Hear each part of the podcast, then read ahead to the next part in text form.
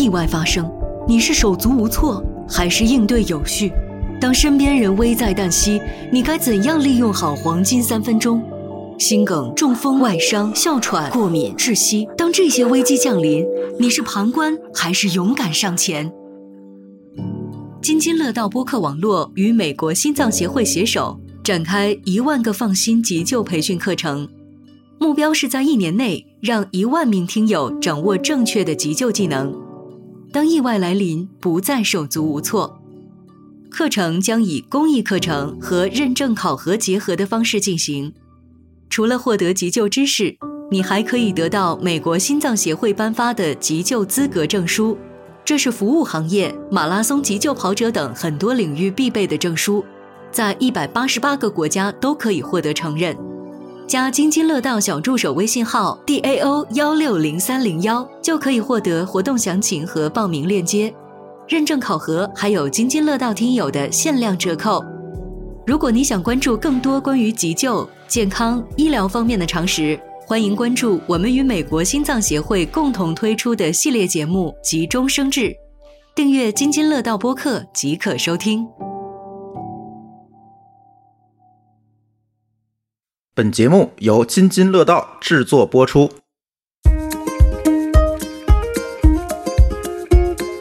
真冻病了，已经。我动脑子了还是冻脚了？首先出冻尿了。哎，你怎么知道？不再是淄博当时那样的状态了。这波我认为是有策划的。流量密码可以从文旅这儿来入手，而且它是可复制的。你之前有句话不就说投资不过山海关吗？其实这是一个很多年、持续了很多年的投资金句，没有这么受关注过。其实我们一直在做这些努力，一直在干这些事儿，但是之前没有这么关注。这次大家这么喜欢我们，然后让我们很感动。所以你看，这次哈尔滨火了之后，我觉得给这样的城市的人看到了希望。后面如果真的你的城市吸引力提起来了，哗啦哗啦，真的来了这么多人，这时候才是真正的大考呢。让大家通过文旅去透视到、看到其他的领域，对，而不是只是留在以往的记忆里面或者是刻板印象里面。嘎马路牙子把跛了盖子卡糊皮了。现场直直直播直播，怎么你肯定听过？这歌怎么让你们听的这么不像，唱的这么不像歌呢？这歌 我们口我们五音不 全。你再唱一把我听听，好好唱。直播直播直播直播，哦，力量什么？哎呦我天！你知道这个吗？我不知道，肯定给你听一下，就这个。你你你来高潮部分，跟我对一下。完了，咱还不是会员，还听不到高 潮。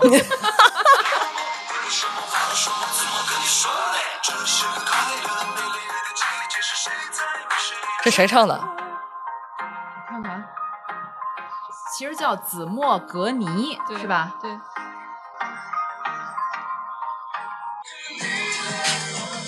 你看，真的有什么力量？什么那个？就这子墨子墨。是这歌啊！啊，肯定听过。我是听过，你们唱的我是真没听出来呀。哎呦喂！怎么怎么怎么，哎，唱这自摸上，我以为行糊了。行行行行行，今这期咱不聊淄博啊，这是从淄博说起来了。这期咱说说哪儿呢？尔滨，滨 感觉哎，咱从改了节目名称以后，原来是美食节目，改了名称以后变旅游节目。哎，吃喝玩乐嘛。对，带大家走一走，看一看，好走过路过不要错过。大家好，我是阿福，我是看人家哈尔滨火了之后，觉得我们天津贼有希望的阿福。我是看哈尔滨火、淄博火、天津大爷跳水火之后，特别感动的一节。啊，特别感动。嗯，我是，我总觉得尔滨这把吧，应该幕后有推手的小黑嗯后这叫什么？阴谋论，哎，嗯，啊，引号的阴谋论。你还不如用他那厚黑学呢。最近尔滨火这事儿简直又又成一个现象级的事件了啊！嗯，抖音也好，短视频也好，央视、新华社都在报道。就每天就没不可能没见着他的新闻，嗯，对吧？我还是长期驻扎在评论区里边，在各种各样的短视频评论区里，我觉得比新闻好看。嗯，啊，有一个尔滨人说，这个做了一首诗，说叫“独在家乡为异客，每逢佳节城外饮 我最近是在追那个砂糖橘们，一群小孩儿去哈尔滨玩儿，”。嗯，然后他们底下评论也特别有意思，说这我比看那个综艺节目好玩儿，就真像真人秀似的。然后大家镜头跟着他去这儿玩儿去那儿玩，看那些小孩儿跟当地人互动什么的，哎，就还挺上瘾的，挺有意思的。哎，这节目叫《橘子去哪儿》。对，广这是广西来的小朋友叫砂糖橘，嗯，那是别地儿来的，不天津去的叫什么呀？网友也展开了激烈的讨论。对，有人说我们叫小包子、小小煎饼，哦小麻花、还有还有叫那小那什么的，但是这不老么好听的，小字母，小字母，俩字母。其实这波哈尔滨火之前，在秋季以来哈，其实沈阳非常火的，但是它好像就没找着一个爆点。当时很火，但是火到什么程度？就说周末那全是北京人，主要还是京津冀嘛。就周末嗯游特别实惠，而且对一个周末正好玩的差不多。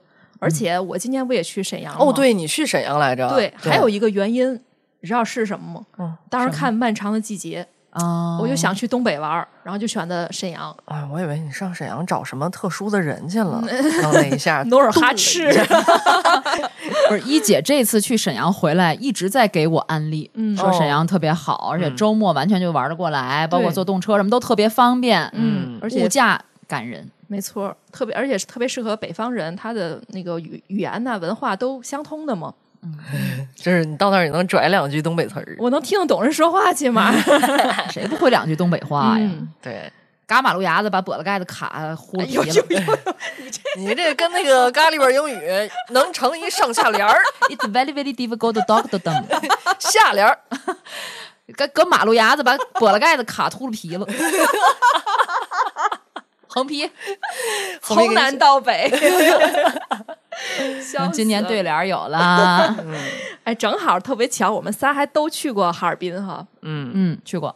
嗯，我是夏天和冬天都去过哈尔滨，但是我觉得冬天我真受不了。怎么？我当年去的时候，真的给我冻的啊，真冻病了，已经。我就是 当时我记得，就是我基动脑子了还是冻脚了？首先出冻门尿了，有，哎，你怎么知道？哎，我记得有一次出门没戴帽子，当时零下二十多度，就真的头疼。然后待了不到几天之后，就是尿道炎，你看看，还真干啥坏事儿啊？你说没有啊，就是就是就人家，然后我当时还有那个随队的大夫，我说怎么不舒服，他就说让我吃点消炎药。我说这怎么回事？他可能就是冻的，没有什么原因，就是冻的。哦嗯，不是冻尿了，是冻的尿不出来了。呃，差不多吧。哦反正我就对哈尔滨确实挺敬畏的，冬天真的是受不了。但是你说那冻耳朵那事儿，我前一阵儿真看见一个新闻，就还没像最近这么火的时候啊，就说有一个南方游客去哈尔滨玩，然后他就没戴帽子，耳朵就冻了起了大泡了，嗯就耳朵肿成两两倍大一个大水泡，就冻的。真受不了他那个温度。我爷爷当年说是在哈尔滨当过半年兵，然后说在外面站岗，然后他说，嗯，冻到流鼻涕，然后鼻涕又冻在那儿了，流出来的鼻涕又冻在那儿了。流出棍儿来了，我我真没冬天去过，我一直挺想去的，但是、呃，我这是夏天去过，是我刚参加工作吧。您这夏天去哈尔滨，给人感觉特别的逆行，就是逆风飞翔，真不对，不是叫嗯我觉得大家可能经过这些年疫情，好像很多记忆是不是都遗忘了？因为以前东三省一直是冬天玩冰雪，夏天搞避暑游。嗯就冬天其实去呃夏天其实去东三省是非常火的线路，哦，就很有时候就价格还会很高呢。比如说去什么呃吉林的天长白山天池，嗯。然后去去哈尔滨，哈尔滨它以前就是现在咱们叫做冰雪大世界的地方，它其实可能是个叫太阳岛这个地方。嗯。就太阳岛在夏天的时候是非常好的一个避暑旅游的圣地。嗯。我是夏天其实是去那儿采访去，嗯当时是应该是呃新中国成立六十年吧，我们当时就捋着这个踪迹啊，各种英雄人物的踪迹。去了共和国长子去呃采采访去了。对，当时是去想去采那个铁人王进喜他那个班组。哎呦我嗯但是我们第一步落地就落在哈尔滨，然后反正在哈尔滨停留了一天，所以就是哎密集的特种兵似的游走了一下，呃，就对这个城市印象很好。嗯嗯，我觉得这次哈尔滨火也确实看出来，这个城市是有积淀、有这种文化底蕴的。这么多突然爆出的项目，什么不是说临时起意的感觉？人家之前已经是火那么多年，对呀、无论从文化还是自然风光，冬天去那儿玩冰雪，特就特知名啊，就是去哈尔滨雪大世界已经很多年了。雪乡啊，什么后来是去亚布力滑雪呀、什么的，就火很多年了。你是嗯哪年去的？我是上大三的时候，好像、哦，大三的时候挺，晚的了，其实相对。我大三一零年左右，然后当时是我们自驾去的，然后一路去呃哈尔滨双鸭山、齐齐哈尔这一趟，冬天吗？三月份。哦，但是三月份当时就说冰雪大世界好像也没什么了，我们就没去冰雪大世界。所以，但是那一趟给我的感觉，我感觉就是去吃的，吃各种烧烤。大烤肉，对，它不是血肠嘛？他那个东北的烤肉啊，嗯，跟咱这头的华北平原上的烤肉确实不太一样，它那个吃法，包括那个味道，嗯确实不太一样。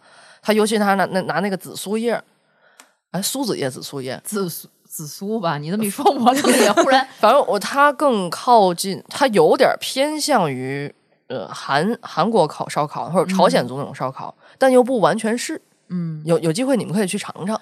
但是在我的印象当中啊，我小的时候，因为家里有一个亲戚，比较远房的亲戚是在哈尔滨，嗯，他们一家人都在那边生活。那时候我小时候还有我姥爷、我妈什么这边的亲戚，他们会来看我姥爷，就会有很多嗯，就是年轻辈儿的这些嗯、呃亲戚来。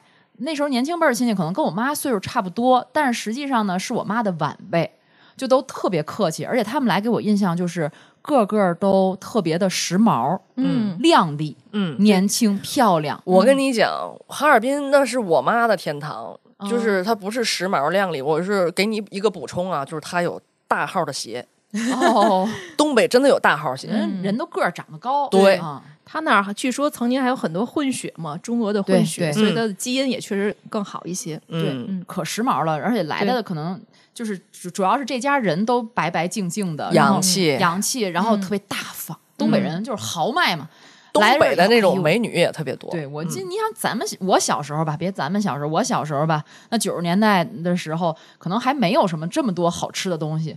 人家来了以后特别大手，咵买一大兜子好吃的，就说：“哎，那个就是我是小妹妹嘛。”就其实但是差好差差差出来一辈儿的年龄了，但是就小妹妹，然后给小妹妹买好吃的，人特别特别的斯，就是很又很斯文优雅，然后又很阔绰。嗯就是很大方慷慨的样子，所以给我留下非常好的印象。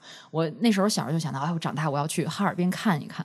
哦，那时候我上大学的时候，那个著名的网红教授艾跃进给我们上的新生入学课的时候，好像也说过一个类似笑话，就说：“哎，这个咱们在大学会接触到五湖四海的这个学生朋友什么的，然后你会发现不同地方不同特点。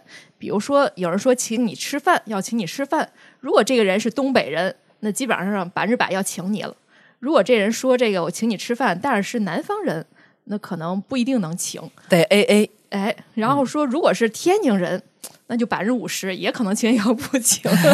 当然这也不绝对哈，对有点地域的偏见吧对对对对对嗯，但是确实在大学的时候，我觉得东北的同学特别多，而且往往都是艺人，嗯就都比较社牛，然后嗯比较开朗，嗯，然后都比较敞亮那种，就是也都比较好面子。嗯我觉得这是比较有有特点的。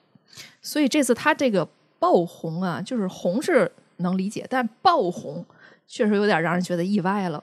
就方方面面的红，就嗯某一个点就会被无限放大，在对媒就新就是在那种这种叫什么网络媒体上传播，嗯，就就哪儿都好，没有不好的地儿，嗯就这种叫爆红。而且就是真的会让人联想到今年的这个什么淄博，那是去年了，是是二零二三时年。间过得就是是那么快。嗯嗯，淄博，然后包括中间，其实咱天津也是潜力股，对是吧？？也火过一阵儿。嗯，因为跳水大爷、盘头大姨引发的这种热度，嗯，哎，那那你们觉得为什么从去年到现在，这个不断的有爆火的这种城市出现呢？是呢。因为我是觉得啊，你看像哈尔滨，就以前也很火呀。一到嗯冬天去哈尔滨玩，不仅就是那时候觉得人特别多，然后很多订酒店啊或什么的也会涨价，因为它是它的旺季嘛。所以我一直也觉得，就是冬天去哈尔滨这很正常啊，它就是一个特别火的旅游城市，冬季的旅游城市，怎么今年就变成了处处都是优点，处处都被放大，然后处处都被大家关注？其实我也挺意外的。从我个人的分析和观察来看啊，嗯，首先疫情一放开以后，这个文旅会爆，大家是都有预期，都有预判，因为每个人都憋坏，都想出去玩儿。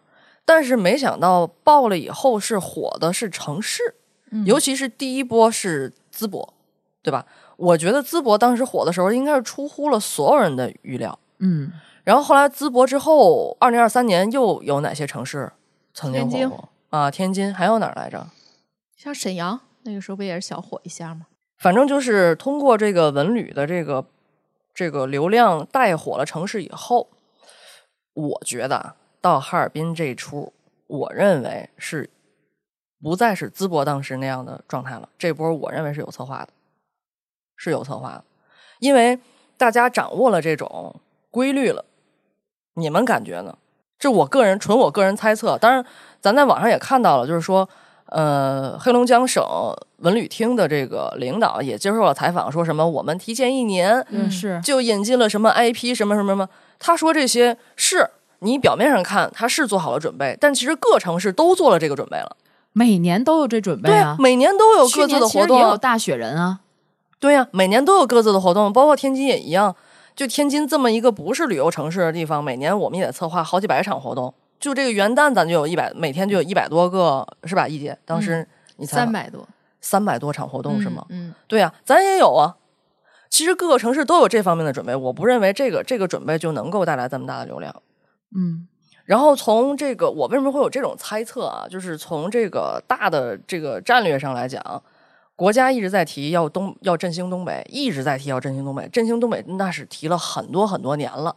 但是最近这，尤其是最近这一两年，包括去年年底，中央也再次提出要振兴东北，甚至开了专题会议。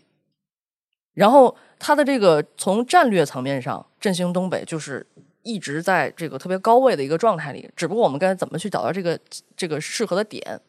另外呢，我认为就是还有一个，现在国家一直在说我们要打造全国统一大市场，说白了就是要更多的刺激国内的内需。那通过二零二三年这一年过来以后，我们突然间发现文旅这件事儿是特别特别容易、特别快速的能打出一个城市的这个牌牌的一个点。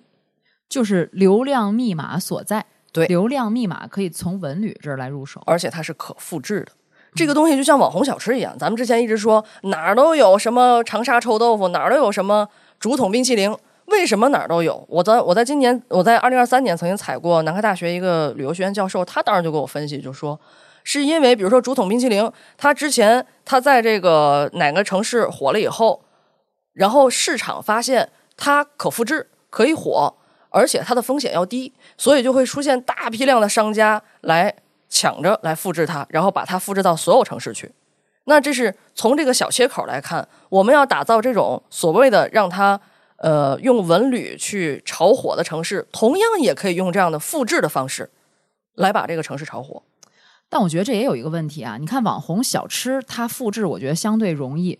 你比如说一个竹筒冰淇淋，我换成天津、南京、北京，它都可以。嗯，那现在这个旅游其实它本身特色就不一样。对，但是你说它这本身的特色，它也不是今年这一年才凸显出来的。嗯，那怎么就会有突然一个城市这种爆火，而且是全民的瞩目的焦点都在这一个城市上？我觉得，当然，你看过去咱们用媒体的方式去炒作一个这个，包括这个介绍城市都有哪些东西可以旅游、可以玩什么的，过去那种方法用了很多年，一直不是很奏效，说明只靠这一种方法是不可能的。那哈尔滨这次还有就是冬天，刚好二零二四年这个第一波刚好又是冬天，所以让他来接这波流量是没问题的，这是天时，对吧？那地利人和，尤其是人和这一块儿，咱们说到政府要有准备，这次明显看出来政府是有准备的。你光政府有准备可不行啊，还有老百姓得有准备啊，就跟当年的淄博一样，对吧？哈尔滨的老百姓，这时候老百姓发现了流量来了以后，老百姓自发就知道我该怎么做。你从这波就看，包括那个网上说有一些卖小吃的这个商家自动变成夹子音了，嗯，然后还有这个出租车的司机服务态度特别好，包括机场搬行李箱的小哥，他都变他都改改变了。以前我就是扔行李箱，现在我是一点一点一点往上搬。嗯，这是全民一起来做好了这个准备。大家从去年一年看过来以后，知道流量来了以后，我每一个人该怎么做，我是知道了。这事儿可复制了。嗯我就我我接着你这来说啊，我也有同样的感受，就是我觉得这一次这几个城市的爆火和之前不太一样的地方，就是呃，当地的老百姓都特别支持，对啊，包括天津跳水大爷来的这个火的时候，真的老老百姓都很开心。我们也录过一期节目，去当地去这个现场看的时候，大家围观也有天津本地人，不是说咱们这个烘托出来的气氛是怎么样，真的是全民都很愿意看这种现象。所以我当时就在想，为什么？我觉得这几个城市的火，除了你刚才说的几个大的背景之外，我觉得还有一点不一样的，就是这次爆火，它不像以往是从上而下，而是自下而上。嗯，也就就是说，是通过就是老百姓啊，或者是外地的游客，尤其是外地这些年轻的爱玩爱玩短视频的新一代的年轻人，他是首先发现这些点之后，然后慢慢的发在网上，发在平台，然后慢慢把这个气氛烘托起来，大家才意识到这个点那么好玩，这么多人过来，而不是说你现在。说咱们以前这个媒体去说，哎，这个地儿多好，大家来吧；那个地儿多好，大家来吧。首先，它的这个站位是不一样的，这次是民间的自发的，所以能有这种全民带动起来的氛围。当然了，你说背后有没有推手？我觉得肯定也也会有，嗯，但是这个推手的力量，老百姓最主要还是在老百姓。，因为这个推手力量，其实他一直也都在，像你说一直的也都在，但是这个老百姓的心态是不同的。对你看有的时候吧，咱们这个说天津也办过一些这个活动，就是。为了办某某某节，把路都封了，把这个对吧？这个这个，咱们几天时间内，这个场地咱得空出来干嘛？其实周围的人们是叫苦不迭的，甚至骂骂咧咧的。但是如果说天津大爷火了之后，大家得得绕行，政府把那块地方得封起来，大家没有怨言，大家很开心。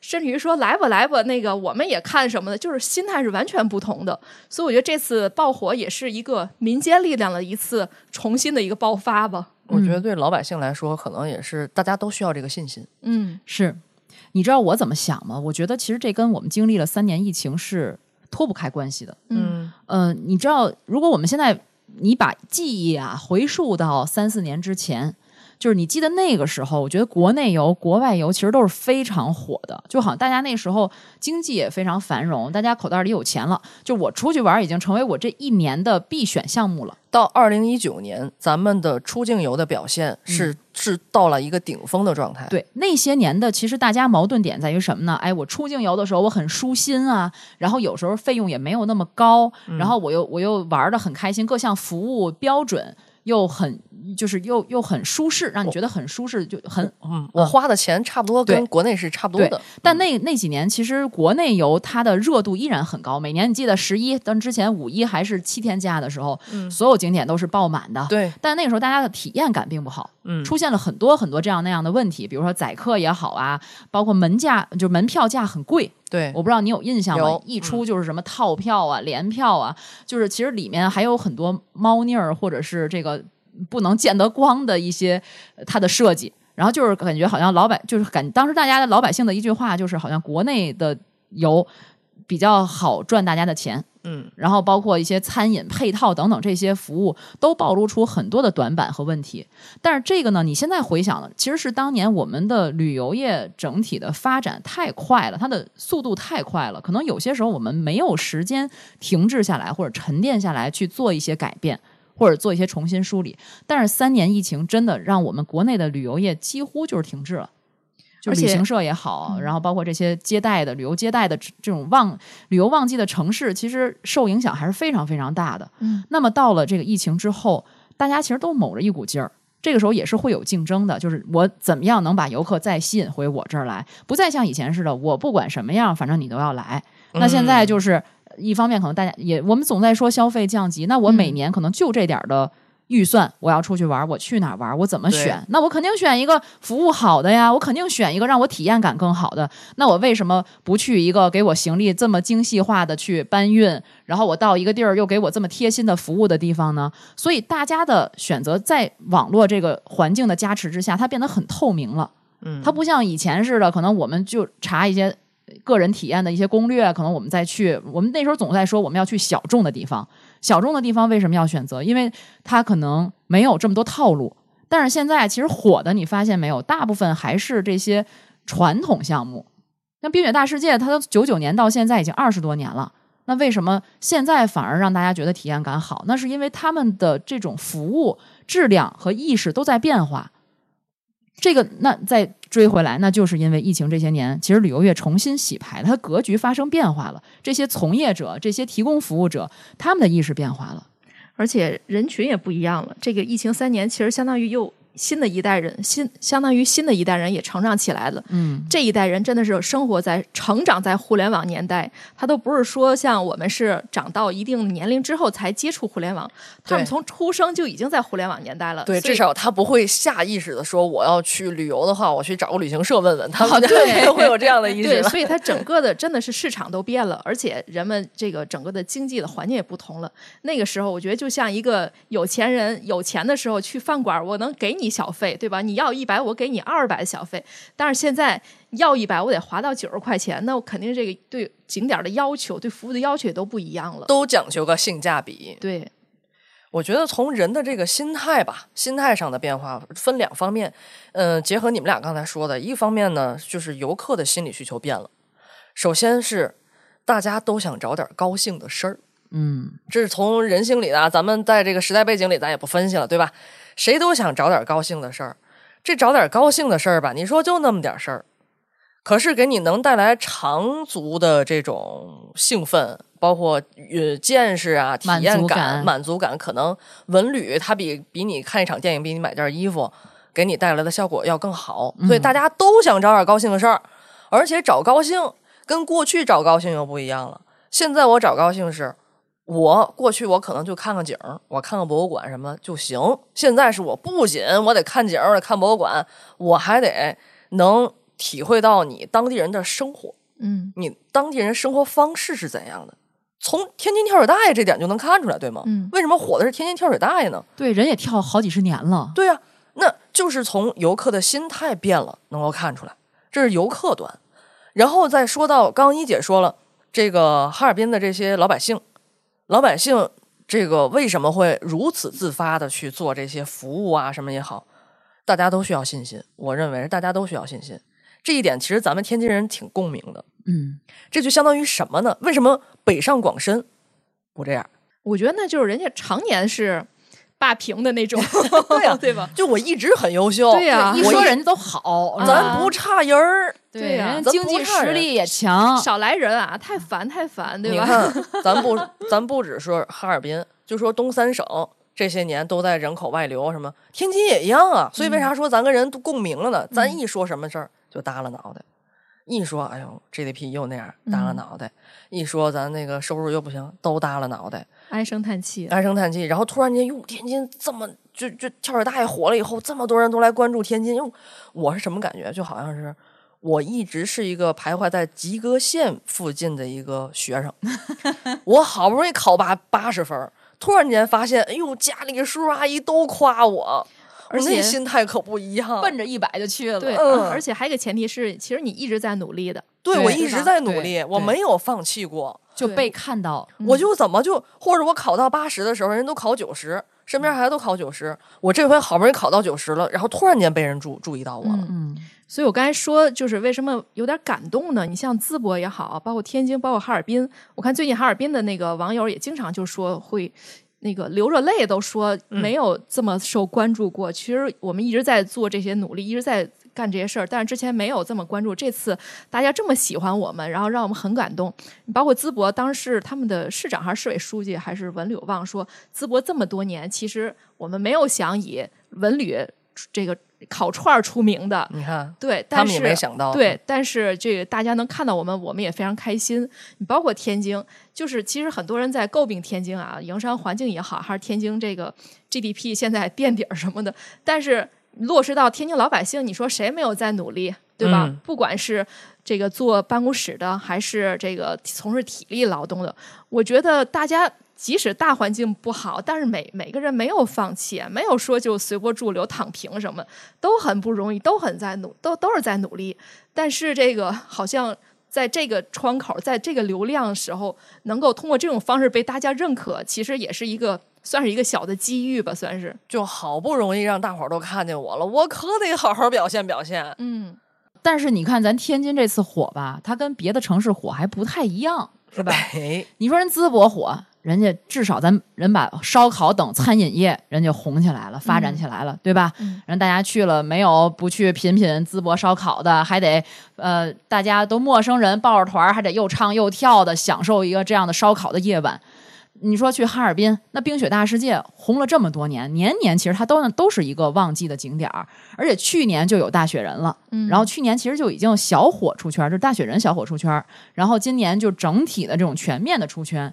那你说咱天津，咱跳水大爷，其实跳水大爷本没有问题，跳水大爷也都是跳了这么好几十年，也比较专业。后来戛然而止了，谁都遗憾，但是又好像作为我们天津人来讲，又觉得他不得已而为之，因为确实跳水这事儿，它不是谁谁谁都能做的。那来的人，我我们自己亲身身边经历的哈，就来了游客就往上跳，或者把孩子推上去往往下跳，嗯，那跳了那这么高的地方跳下去，那可不是说你看起来那么容易的，那跳下去真会真真的拍晕几个人啊，对，直接幺二零拉走了，这是会出人命的。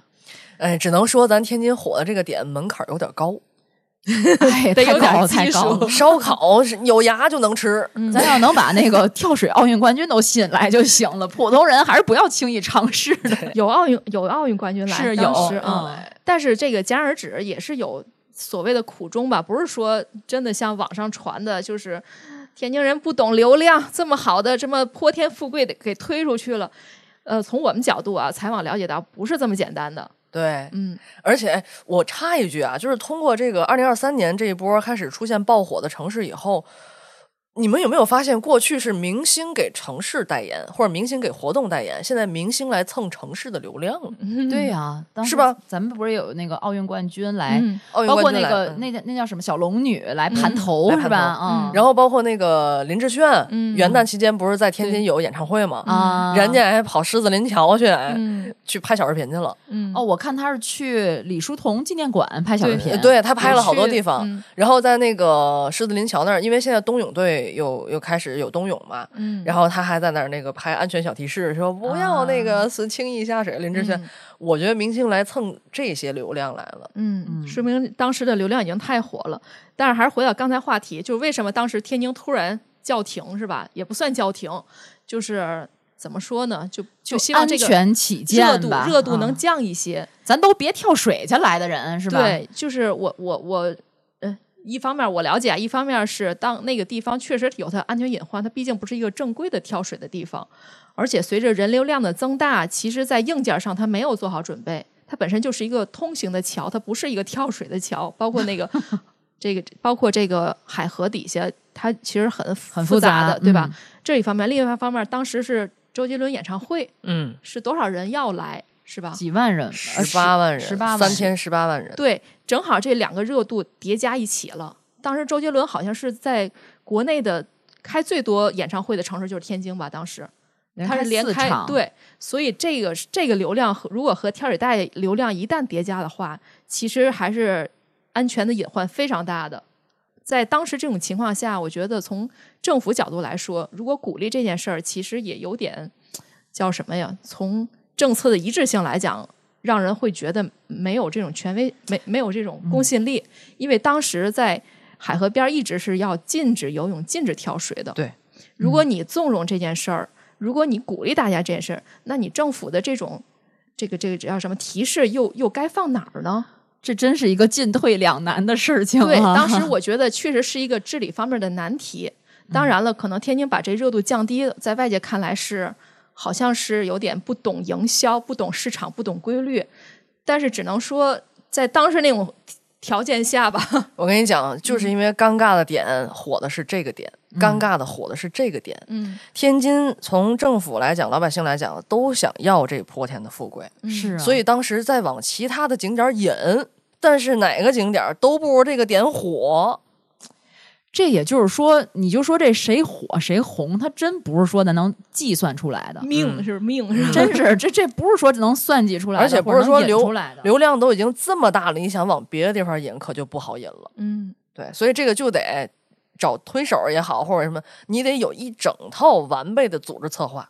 所以可能跟那两个城市比也不太一样。天津的这个所谓火出圈的这个 点啊，包括后续的处理方式，但我觉得这件事儿至少还是，呃，当在当时天津还是有一些作为的，比如说把桥这个通行机动车给停了，只让行人通行；比如说在桥底下会安排救生人员从那儿二十四小时待命。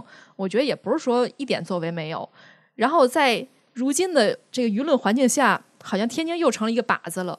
比如说前两天某播客大 V 在某 节目中把天津骂得一文不值，这让我们作为天津的这个这个播客的这个 博主有点坐不住了。主要他说的一些内容有失公允吧。嗯，而且把这个东西上升到人，上升到城市里的人，我是不太能接受的。你可以说城市的政府管理可能没有到位，或者说是有落后，但是你不能说天津你给我闭嘴吧，我觉得这真的接受不了。太过分了，嗯，拍桌子。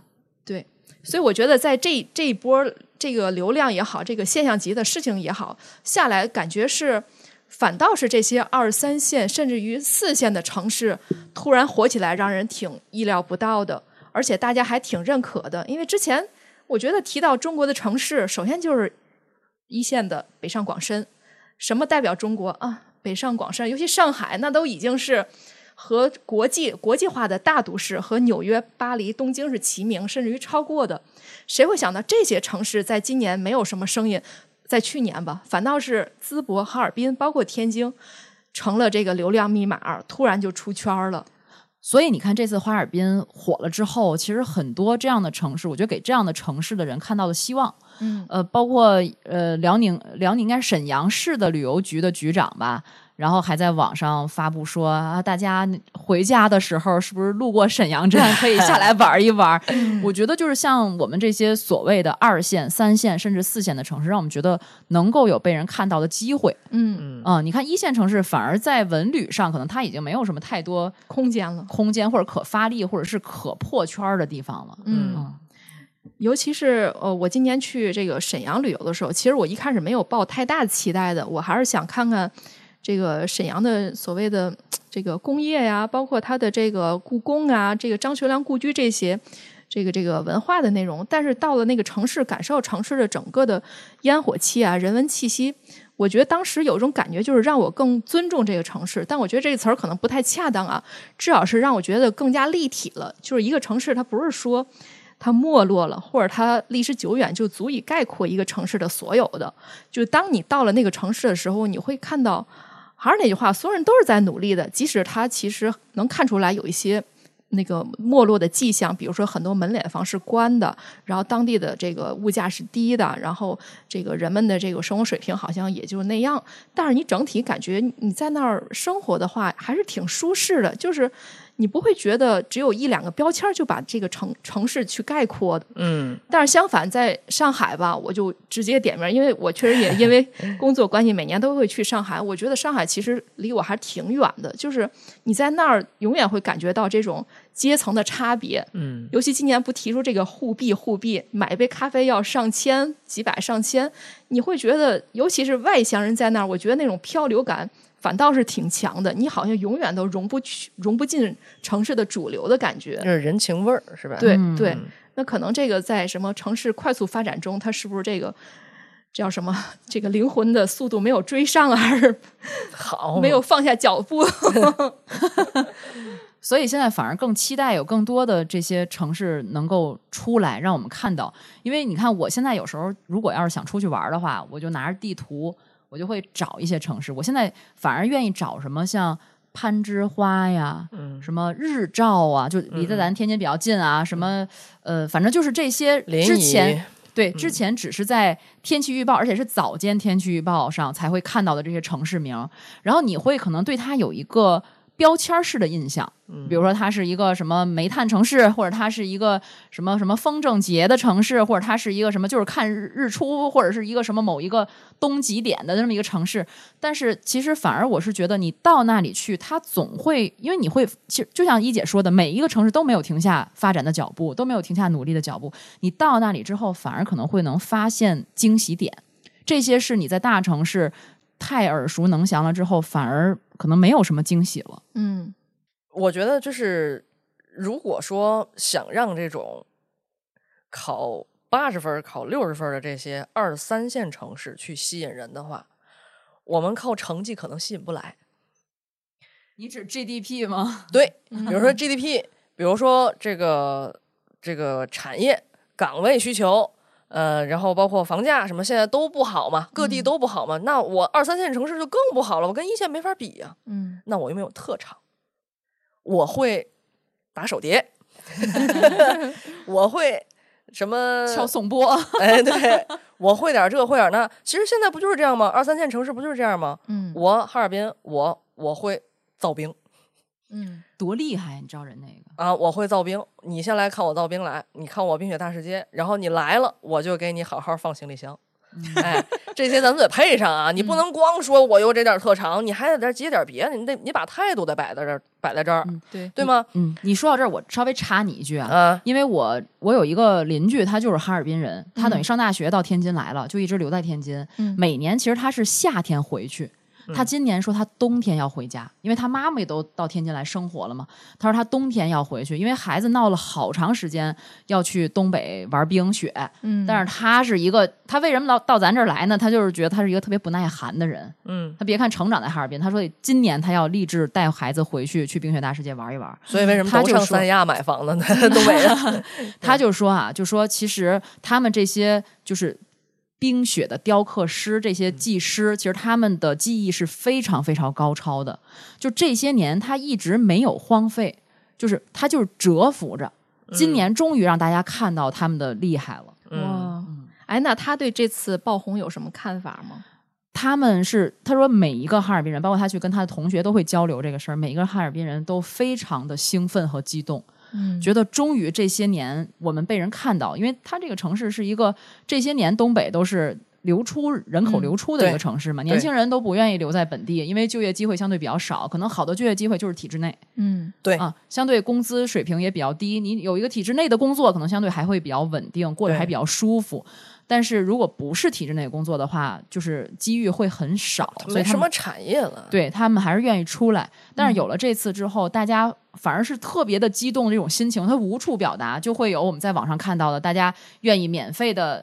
呃，嗯搭在南方小土豆啊，嗯然后这个做好很多服务啊，大家觉得终于有人注意到我们，终于有人看到我们了。所以说，哈尔滨这次我觉得拉动的更多的是全网的情绪价值，对，就是他整整个为什么那么多城市那么多人都在跟他共鸣？因为所有二三线城市都在想，哎，我有没有可能？就淄博当年也这样啊，对或者所有二三流的人才，是不是也有这种感觉？对，这差不多吧。嗯 然后呢，我接着我刚刚那个说啊，我是觉得，呃，可能对于二三线、呃二三四线城市，咱们找自己的特长，文旅确实是一个比较好的切入点了。从现在来看，它可复制，就刚咱咱说的网红小吃那个道理，它可复制，它没有特别大的风险。当然，你人也要配合好，要人和，包括你的态度，包括你的服务、你的治理能力，你都要配合好。咱先把人吸引来，因为你靠其他你吸引不来。因为你刚说了，没有没有产业，没有新的岗位，那你既然你想让人来文旅，这个是你先来再说，先来看看，就跟一姐似的。我去沈阳之前，我没觉得沈阳会怎么样，结果我发现，哎，沈阳有人情味儿，然后生活也很好，什么？你先让人来了再说。嗯，还其实还有一个关键点，就是哈尔滨它本身就是一个老牌的旅游城市，嗯所以它的承载能力是没有问题的，对它酒店啊等等这些能力是没问题的，对它还不像淄博，但是咱话说回来，嗯就是这东三省，可能如果这整个泼天流量泼泼给了整个东三省，未必都能像哈尔滨似的嗯表现这么好。对咱那个刚刚你不也说了吗？他的接待能力强，对，嗯当时淄博的接待能力其实是出了一些问题的。嗯嗯，然后包括哈尔滨，你看这次他也差一点点会再出现舆情，但是政府干预了。是那退票那个风波呃，退票风波是一开始了，一开始了是正式退票风波出现了以后，一次好的危机公关才带动了哈尔滨的这个爆火嘛。但是哈尔滨火了以后，不是有一波那个交通有一波那个就是价格物价啊，物价八块钱的锅包肉，对，其实出现了小范围的舆情，然后但是政府出面了。对就说大家不要涨价啊，咱把这波流量稳住，都、都给我稳住了。包括那酒店别涨价啊，你得及时的，他得实时调整，实时调度这件就是事儿。其实咱不怕做不好，咱得及时改错，包括咱得学得快。我觉得现在有网络了以后啊，这东西学得可快了。对，网友给支招儿也。哎，但是我我我想说一个就有意思的，我还发发给咱们这个群里，就是吉林文旅官官方号啊，当时就出了一个什么萨满文化的一个什么宣传片儿，然后就说欢迎大家来吉林玩儿啊，都那个黑龙江玩完以后就跟沈阳似的，都变装秀那种，对，来吉林看看萨满文化，然后下边好多人跟着说：“哎呀，这挺好的，这挺好。”然后突然间出现了天津网友说：“你这不是在天津劝业场门口拍的吗？” 当时也挺惊呆的，就怎么这走点心呗？不是，人家是在天津开的一个旅游推介会时拍的，是，但是你你这时候你拿出来让人误会。啊，你 天津蹭了一下流量啊。关键一开 始天津网友说这是那个金街，说说是咱在在金街拍的，道吗？滨江道拍啊我还不太信。然后我看就就有一个画面真的定格在那儿的，后边背景是写着天津劝业场五个大字哦的。哎呦喂，没事儿，同时给两个城市宣传呢。走点心。嗯，咱这个萨满文化挺好的，其实嗯，你哪怕给拉到天津蓟县去，咱找一个滑雪场，咱后边有点冰雪。营造营造气氛，也显得像是在萨满是巫师，在哪儿都可以施展法力。哦，嗯，其实我觉得这次这个爆红还有一个背景，就是现在产业的一个新的变化吧。嗯，其实咱们之前也说到了，这个由北到南，在中国的南部，其实相当于经济发达了太久了，而且整体的真的是太有活力。无论从上海、杭州还是深圳、广州，在上一轮儿对吧？互联网时代。IT 时代抓住了这个时代的机遇，产业大爆发。那整体的这个经济重心就是南移。那北方可能现在也只有北京才能够扛起这个乡，这个这个嗯叫博弈的这个大旗。但是现在我觉得可能又到了另一个时间节点，或者说曾经的哈尔滨也好，天津也好，包括山东的淄博，也是当时的一个产业聚集地，对吧？哈尔滨当年是中国的这个所谓共和国长子，中国的重工业的基础都是在那儿的。我在他们那个沈阳那个一个博物馆里就看他一个介绍嘛，当年他们是沈阳市向全国输送近四十万中高级人才，提供机床二十多万台，变压器两亿多千啊伏安，冶金设备六十多亿元，是国家投资的三倍。也就是说，它是在向全国去输血的。三倍也是国家投资，只是因为后来的这个产业的没落导致城市的没落。那到了现在这个时代了，已经到这个什么人工智能、Chat GTP 的时代了，是不是新一代的新一次的这种产业的变化，这个这个产业格局的变化，又让这个城市的地位有所变化？包括这次这个沈阳呃哈尔滨的这次爆红，有人分析是中俄关系在背后也是一个推手。当然，我们不知道这个可信度有多高啊，但是我觉得。也许真的会有相关的一些个助力吧。确实，像一姐所说，你知道以前哈尔滨被称为叫“东方小巴黎”，你知道吗？嗯，就是因为它那个地方，它的地缘的优势很特别，它在这个东北亚的一个中心地区吧。比如说这个跟北边的俄罗斯啊等等这个地方的贸易往来，我记得以前好像还看过一篇文章，就是在呃黑龙江边陲的这么一个小城市，就是每天都会有非常多的中俄两边的商人有往来，现在依然如此。就那么这次呢，其实是从二零二三年以来，东北三省现在外贸发展是非常快的，它都甚至跑赢全国了。啊，就外向型经济了，已经是、嗯对，去年的一到十一月有一些数据哈，嗯黑龙江就以百分之四十一点九的出口增速位居全国最前列。嗯，像哈尔滨出口增速更是高达了百分之六十七点三，嗯对俄贸易是主要的一个大的主力所在。哇，这个他们这个出口增速，作为咱天津来说，这是太羡慕了。嗯，对呀别看咱是有天津港坐拥港口优势，咱的出口增速太差了。现在对，其实这还是跟这种国际形势的变化，包括这种地缘政治发展。嗯对，你看以以往啊，上一波的科技革命是什么？互联网，移动互联网。那那个时候成长起来的，像一些数字经济，是吧？它主要集中在像杭州这样的城市。杭州这个城市不也从传统的旅游城市变成了一个数字经济之城嘛？嗯，那也是抓住了像阿里巴巴这样的一些大企业崛起。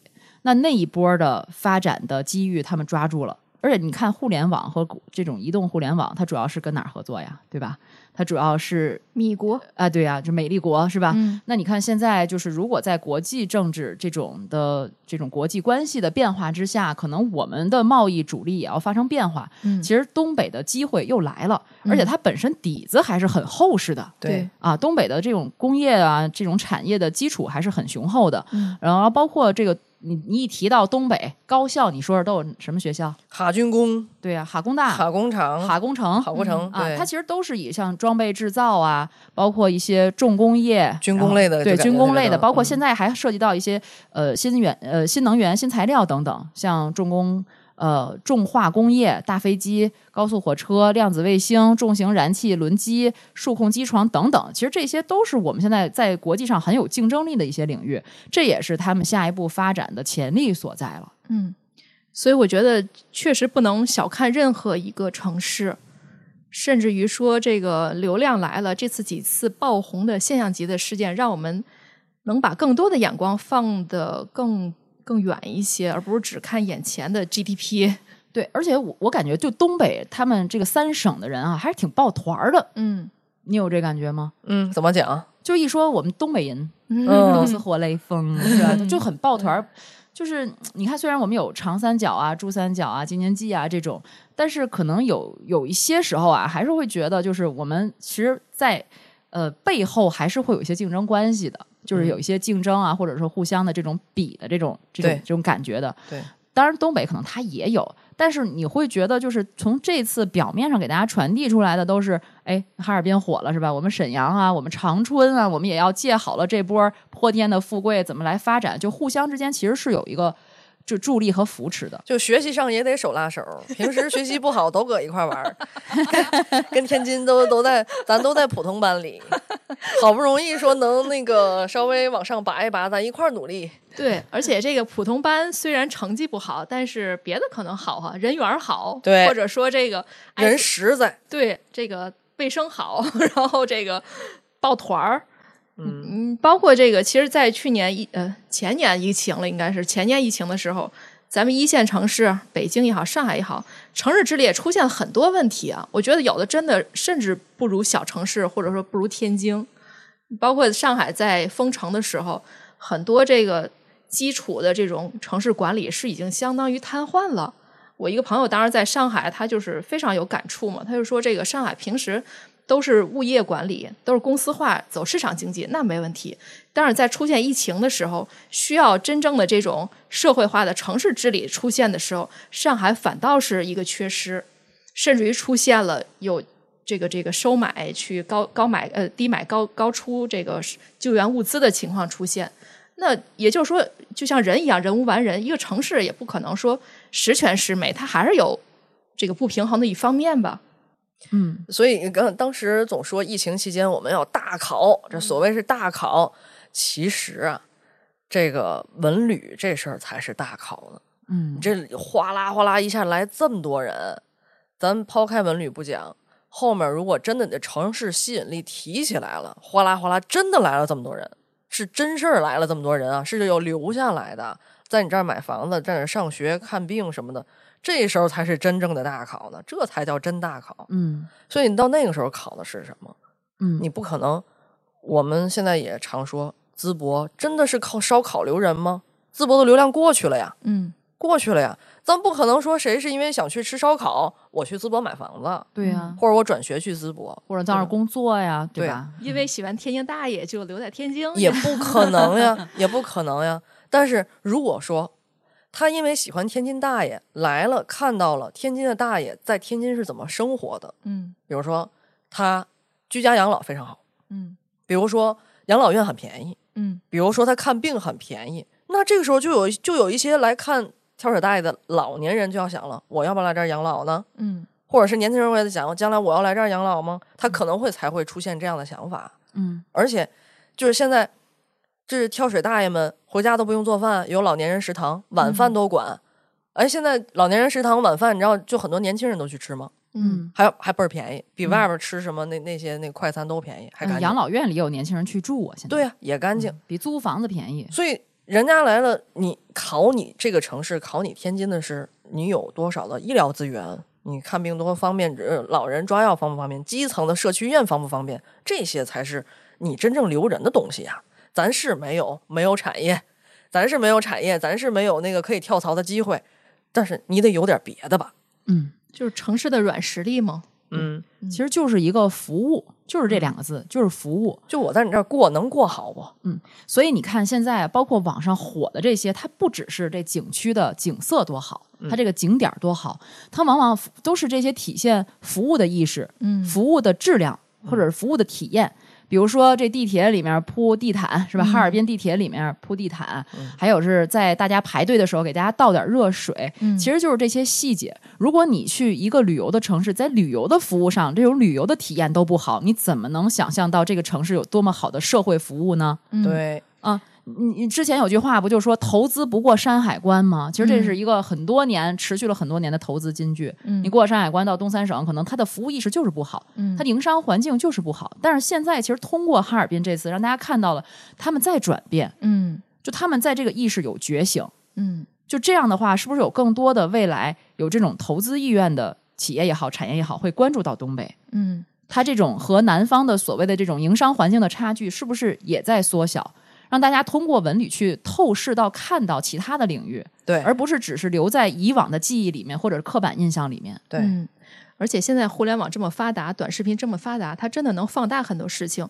它把这次这个流量给了这个哈尔滨啊、淄博也好，放大了当地的优点。那等它有缺点的时候，肯定也会放大。那所有人也都会去这个这个提着心去去去服务也好，去打造营商环境也好，这也是一个正向的一个鼓励吧，相当于。哎呀，过去东北的缺点已经那个流量给的够足了。嗯呐，对，对你记得那个天津当时大爷火的时候，不是网友都在底下说此处我要艾特天津文旅局、嗯天津旅游局。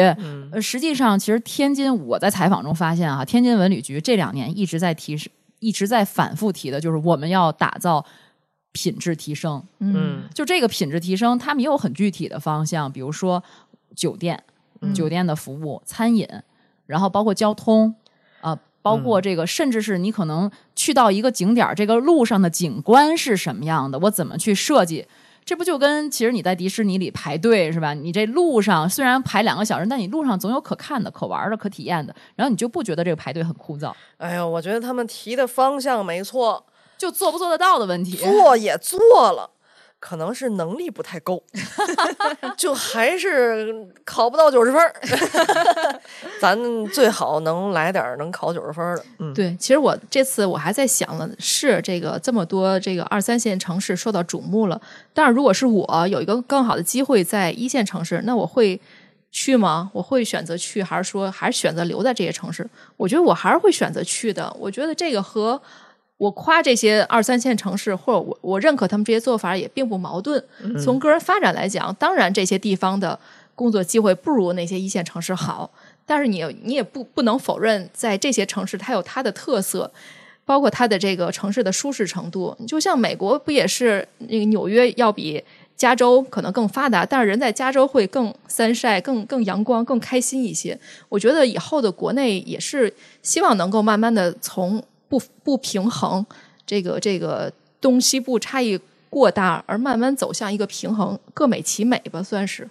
就就虽然我们现在看到了二三线城市的好，但是依然不能停止想去一线城市的脚步。说你说这节目录的有什么意义？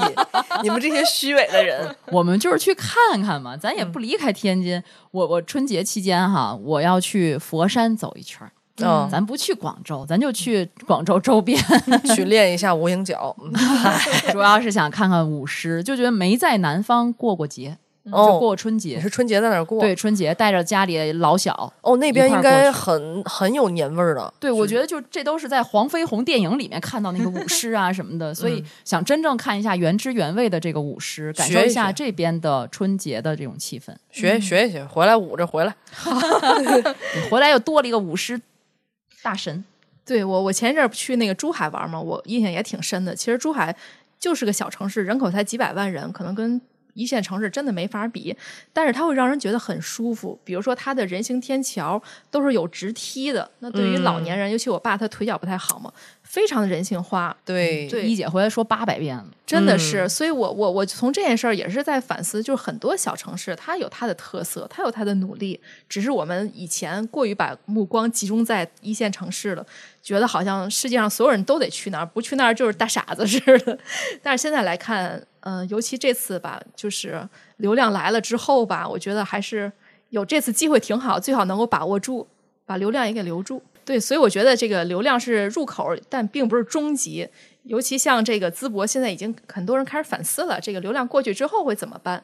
天津也好，哈尔滨也好，肯定也会有这个过程，它不可能永远都处于高点、高位的去受到关注，永远有一个下一个热点给把这个热点压下去。那接下来怎么去做呢？对呀、嗯这是春天来了该怎么办？嗯，嗯，下一个火的会是谁？佛山，咱们这儿点兵点将，对，让我阿福带去福气。好呀好呀。呃，对了，那个大家不要地图炮了哈。我们那个 虽然提到了一些，diss 了一些，也夸了一些，但是我们也并不是说想引起城市之间的斗争啊。你看他还怂。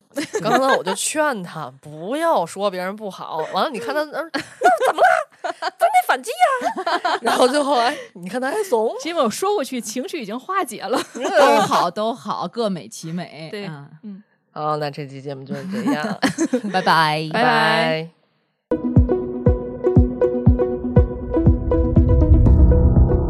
感谢您收听本期节目。本期播客节目由津津乐道制作播出。你也可以在我们的官网 d a o 点 f m 找到我们的更多内容作品。如果您喜欢我们的节目，欢迎在微信、微博、朋友圈等社交媒体转发分享。您的分享对我们而言十分重要。如果您希望与我们互动，可以关注我们的微信公众号“津津乐道播客”，天津的津，欢乐的乐，道路的道。在关注后按提示操作即可加入我们的听友社群。